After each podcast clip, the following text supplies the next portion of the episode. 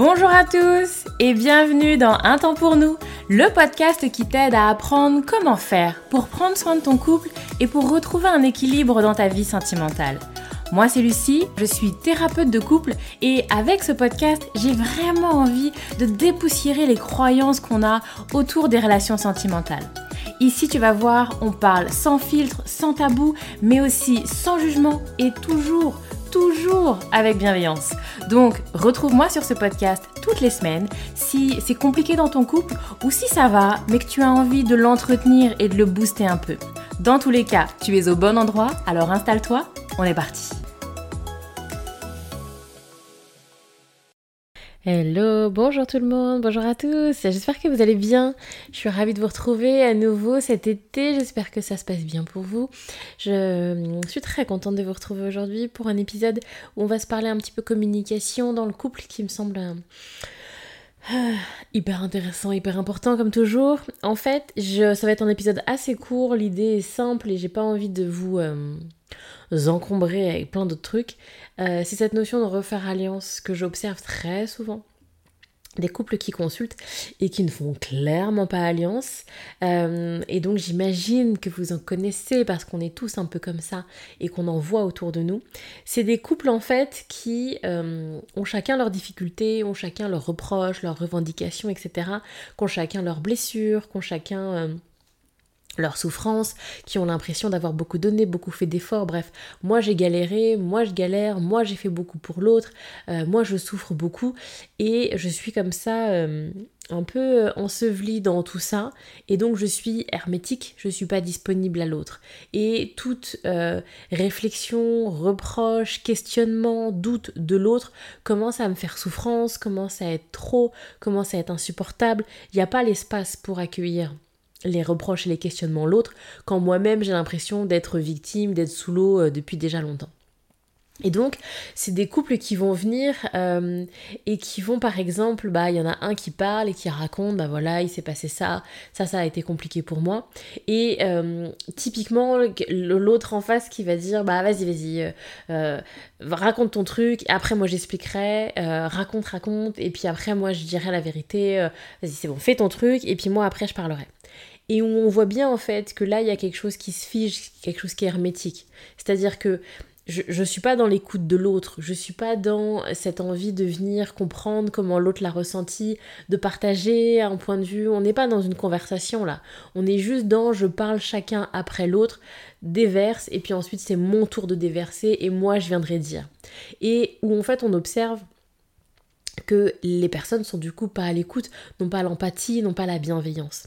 Et on n'est donc pas dans la même team, on n'est donc pas dans la même équipe, on est même adversaire en fait. Et où je viens dire combien moi en fait c'est pire.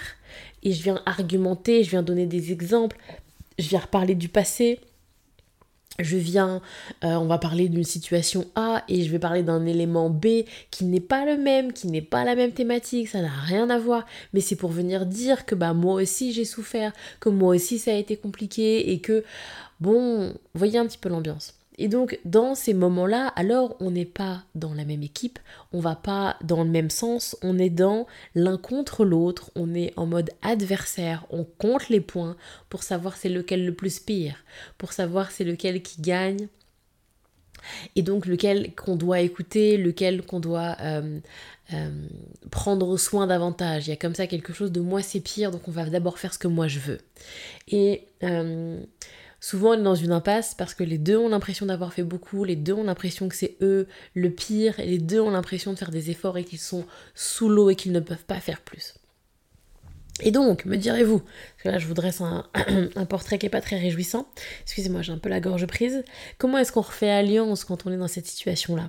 Souvent, euh, l'idée c'est de venir déjà pointer, comprendre le fonctionnement, et puis ensuite J'aime bien, moi, travailler une notion d'engagement, ce que je vais appeler un engagement au changement ou un renoncement mutuel. C'est-à-dire qu'en gros, soit on, s'engage à faire différemment. Même sur un petit truc, hein, on est plus sur la symbolique qu'autre chose.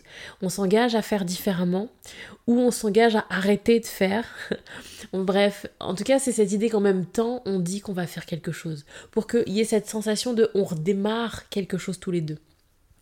Sinon, à nouveau on s'enferme dans bah, c'est encore moi qui vais faire un effort, c'est toujours moi qui fais des efforts. Non, non, non. Là, il faut que dans le, symbolique, ce soit officialisé, ce soit concret, que les deux aient la sensation que l'autre bouge en fait et que alors c'est pas à nouveau moi qui doit euh, traîner euh, le couple mais que c'est vraiment tous les deux on est dans la dynamique c'est vraiment ensemble qu'on y va et que je sente que l'autre il y va aussi et ça c'est le début où on amorce cette notion de oh, ouais on est dans la même équipe en fait après je vais pas le détailler là euh, dans l'épisode de podcast, mais il y a des choses aussi qui peuvent être intéressantes, de reparler des débuts de la relation, de reparler de ce qui a fait engagement, de reparler des valeurs communes, de reparler des projets, etc.